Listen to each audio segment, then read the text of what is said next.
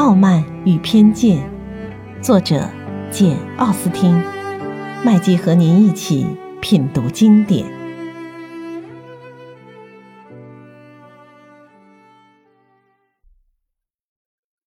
第六十四章。伊丽莎白一来精神，马上又变得调皮起来了。她要达西先生讲一讲他当初是怎么爱上他的。他说。你是怎么开头的？我知道你一旦开了头，就会一帆风顺的进行下去。可是你当初是怎么开头的呢？呃，我也说不准是在什么时间、什么地点，看见你的什么神情，听见你的什么言语，便开始爱上了你。那是很久以前的事儿。我是到了不能自拔的时候，才发现。爱上了你，我的美貌起初并没使你动心。至于我的举止，我对你的态度至少不是很有礼貌。每次跟你说话，总是想让你痛苦一番。请你说句老实话，你是不是喜爱我的唐突无礼？我喜爱你头脑机灵。你还是称之为唐突吧，不折不扣的唐突。事实上，我讨厌恭恭谨谨、谦谦敬敬和殷勤多礼那一套。有些女人说话，到神态，到思想，总是想博得你的欢心。你厌恶这种女人，我引起了你的注意，打动了你的心，因为我跟她们截然不同。假如你不是实在和蔼可亲的话，你一定会因此而恨我。不过，尽管你想尽办法来掩饰自己。你的情感却总是高尚的、公正的。你从心里憎恶那些拼命向你献殷勤的人。瞧，我这么一说，就省得你费神解释了。说真的，通盘考虑一下，我觉得你这样做完全合情合理。当然，你并不了解我有什么实在的优点。不过，人在谈恋爱的时候，谁也不去考虑这个问题。当初 Jane 在内瑟菲尔德病倒了。你对他那样温柔体贴，这难道不是优点吗？倩实在太可爱了，谁能不关心她呢？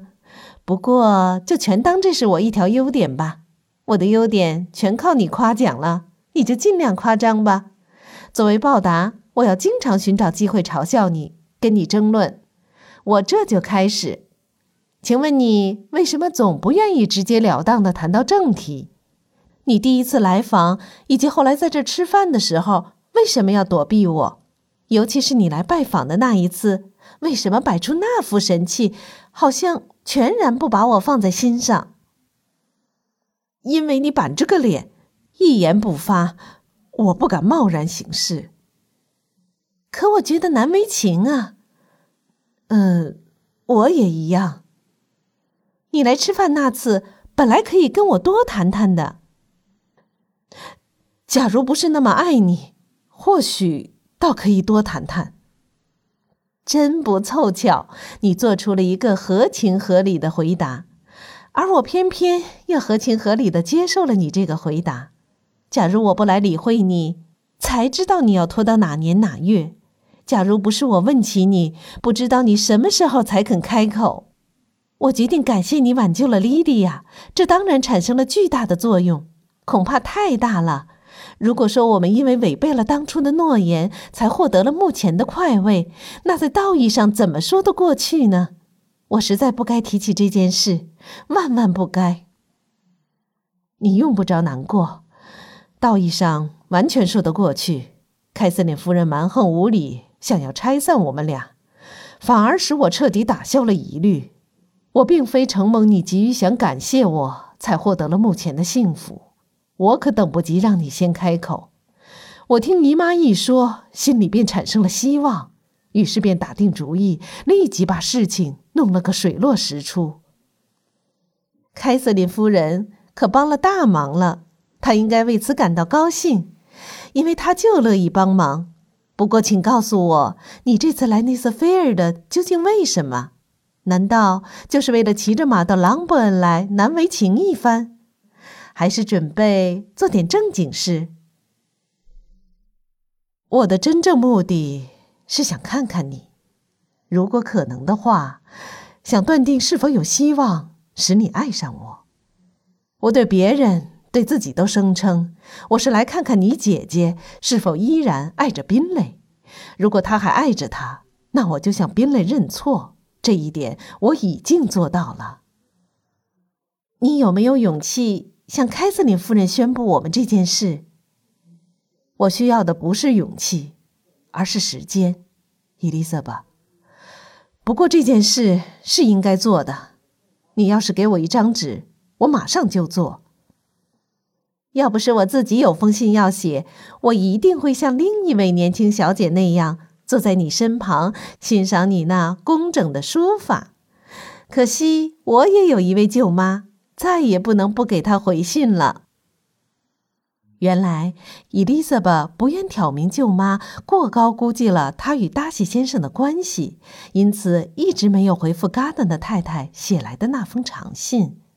现在有了这条消息告诉他，他一定会感到万分高兴。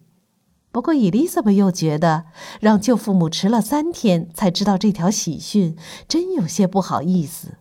于是，他马上写道：“亲爱的舅妈，承蒙你一片好心，给我写来那封长信，令人欣慰的说明了种种详情细节。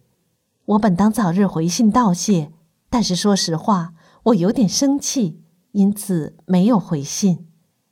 你当时想象的有些言过其实，可是现在你尽可爱怎么想象就怎么想象吧，张开想象的翅膀，任你怎么异想天开。只要不认为我已经结婚了，你绝不会有很大出入。你得马上再写封信，把它再赞美一番，而且要赞美的大大超过你上一封信。我要多谢你没带我到湖区去，我怎么那样傻，居然想去那里？你说要驾上两匹小马去游园，这个主意可真有意思。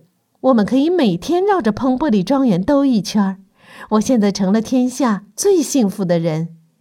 也许别人以前也说过这句话，可是谁也不像我这样名副其实。我甚至比 Jia 还要幸福。他只是莞尔而笑，而我却是开怀大笑。大喜先生分出一部分爱我之心，向你表示问候，请你合家到彭伯里来过圣诞节。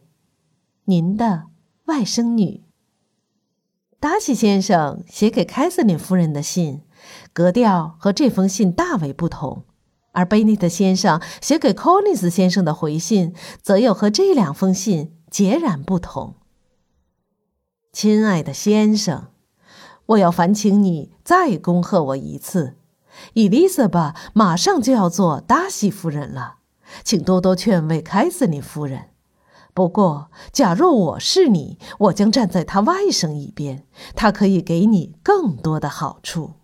你的真诚的宾蕾小姐祝贺哥哥即将结婚，虽说不胜亲切，但却毫无诚意。他甚至写信给 Jane 表示恭喜，并且把他那一套虚情假意重新倾诉了一番。Jane 没有受蒙骗，不过倒有些感动。他虽说并不信赖宾蕾小姐，可还是回了她一封信，措辞十分亲切，实在让他受之有愧。达西小姐一接到喜讯，便表示了由衷的欣喜之情，正如哥哥发出喜讯时一样情真意切。他写了四面信纸，还不足以表达他内心的喜悦，不足以表明他多么渴望嫂嫂会疼爱他。贝尼特先生还没收到柯林斯先生的回信，伊丽莎白也没接到柯林斯夫人的祝贺，但是朗伯恩这家人却听说柯林斯夫妇跑到了卢卡斯家。他们之所以突然赶来，原因很快就弄清楚了。原来，凯瑟琳夫人接到外甥的来信，不禁勃然大怒。莎洛特偏偏要为这门婚事感到欣喜，因此便急火火地想躲避一下，等到这场风暴平息了再说。伊丽莎白觉得她的朋友能在这种时候赶来，真让她从心坎里感到高兴。不过，在会面的过程中，她有时又难免认为，她为这种乐趣付出了高昂的代价。因为他眼看着 Collins 先生极尽阿谀奉承之能事，对达西先生大献殷勤。不过，达西先生倒镇定自若地容忍着，他甚至还能听得进威廉·卢卡斯爵士的絮叨。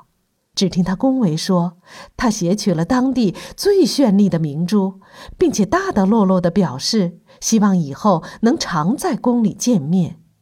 直到威廉爵士走开之后，达西才无奈地耸耸肩。还有菲利普斯太太，她为人粗俗。也许会叫达西更难忍受。菲利普斯太太像她姐姐一样，见宾类和颜悦色，说起话来就很随便，但是对达西却敬畏备至，不敢造次。不过他每次一开口，总是俗不可耐。虽说他因为敬重达西而显得比较安静，但是他没有因此而变得文雅一些。伊丽莎白千方百计不让达西受到这两个人的一再纠缠，总是竭力让他跟自己谈话，跟他家里那些不会使他难堪的人谈话。虽说这些应酬使他心里觉得不是滋味，大大减少了恋爱的乐趣，但是却给未来增添了希望。伊丽莎白乐滋滋地期待着尽快离开这些讨厌的人们。到蓬珀里去享受他们舒适而优雅的家庭生活。